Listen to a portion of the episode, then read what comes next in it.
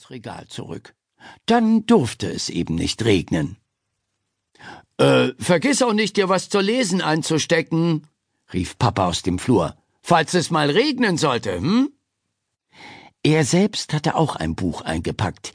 Der alte Mann und das Meer von einem Ernst oder Ernest Hemingway. Das war ihm im Buchladen empfohlen worden, als er nach spannender Strandlektüre gefragt hatte. Mama steckte ihre Nase zur Kinderzimmertür herein.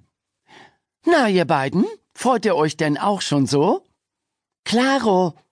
Angelina sprang vom Bett auf. Sie zeigte ihrer Mama, was sie alles eingepackt hatte. Und auch Ottilie zirpte ganz aufgeregt. Und wir beide, Angelinas Mama lächelte versonnen, wir beide freuen uns auch schon sehr. Sie streichelte ihren dicken, runden Bauch. Angelina nickte ernst. Stumm hielt sie Mama den Kopf hin, damit die den auch mal streicheln konnte und nicht nur immer ihren dicken, kugelrunden Bauch.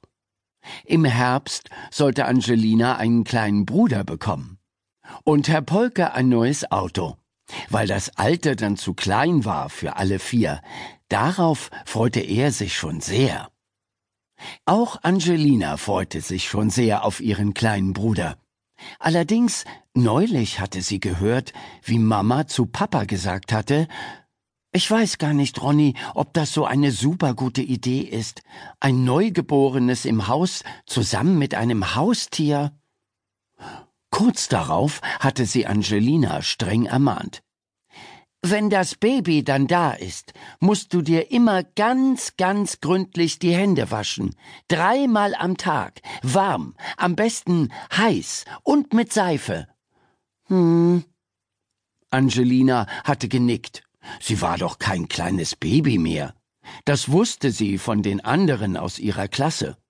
So süß Babys auf den ersten Blick auch waren, sie brüllten nicht nur, dass sie davon einen feuerroten Kopf bekamen, nein, sie trugen auch Windeln.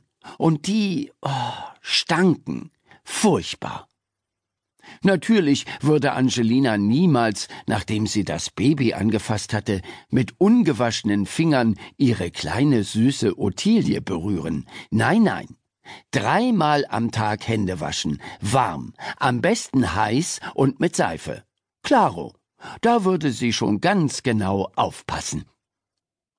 Das große Buch zog sie wieder aus dem Regal heraus und blätterte darin.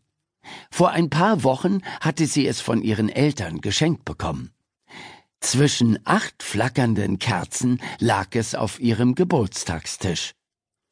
Du und dein Meerschweinchen, das große Ratgeberbuch von A bis Z. Daraus las sie Ottilie manchmal abends vor dem Schlafengehen etwas vor.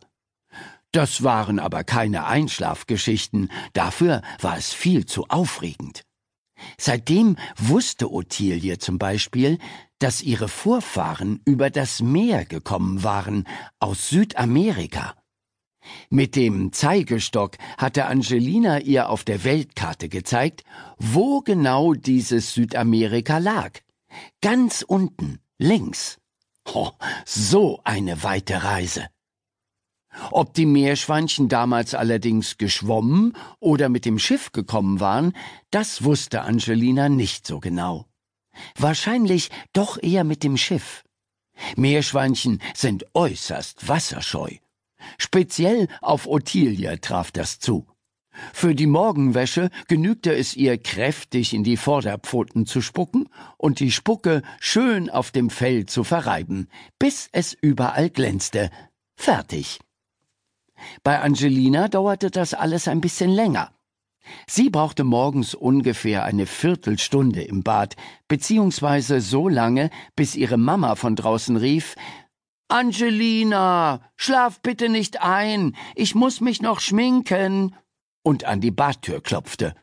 Dann musste Angelina nur noch schnell Mamas Lippenstift zurück in den Spiegelschrank stellen und die knallrot angemalten Lippen wieder abwischen, so dass nichts mehr davon zu sehen war.